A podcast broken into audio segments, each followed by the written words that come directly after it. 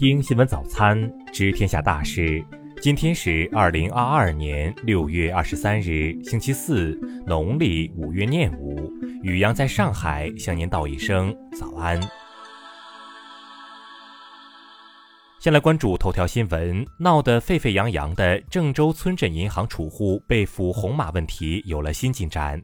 六月二十二日，郑州市纪委监委发布通报，多名干部被处分，其中郑州市委政法委常务副书记、市新冠肺炎疫情防控指挥部社会管控指导部部长冯宪斌对此负主要领导责任，被给予撤销党内职务、政务撤职处分。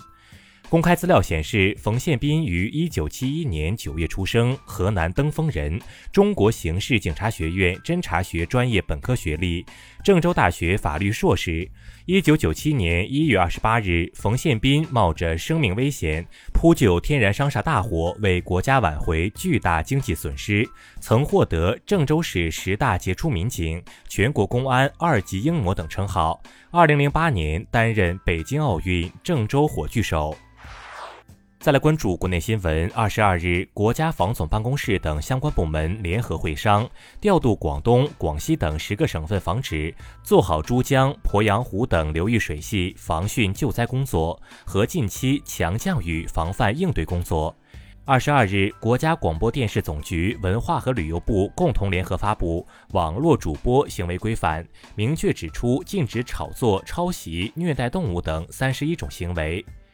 二十二日十二时，北江干流广东英德站水位超过警戒水位九点九五米，目前水位已列一九五一年有实测资料以来第一位。二十二日，广东英德洪水导致当地许多居民被困，被困后，很多居民通过社交平台在网络上求助，部分居民通过这样的方式获得了消防队员的救助。二十一日，中央原港竹篙湾及启德两座社区隔离治疗设施已完成交付。根据河南许昌警方掌握的线索，河南新财富集团确有部分资金被转移到了境外，但具体的金额仍在甄别统计。近日，有自媒体称，多地高考数学的均值都不高。广东省、江苏省等教育考试院对此回应称，相关信息为假消息，他们从未公布各科平均分。高考阅卷工作接近尾声，今日起各地高考成绩将陆续公布。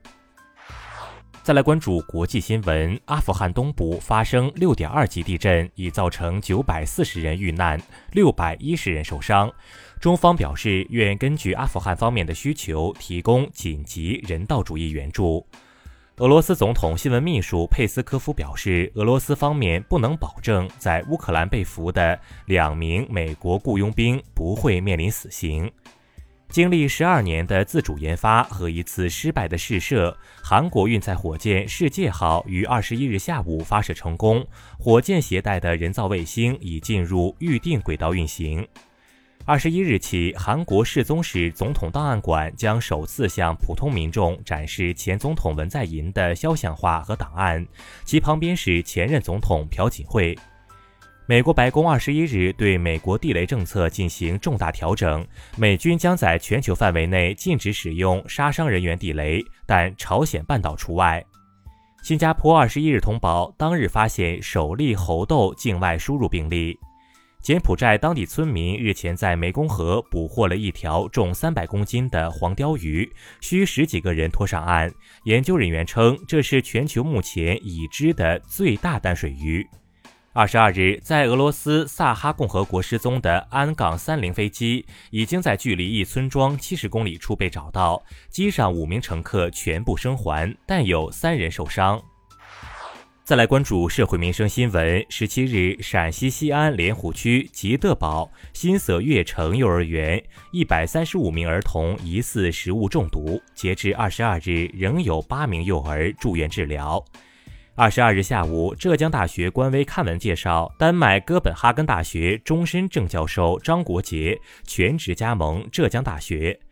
二十日，河南滨州苏仙区某小区一儿童从十七楼坠落，小区物业表示，孩子自述系有人把他从楼上推下。目前，公安已介入，孩子仍在救治。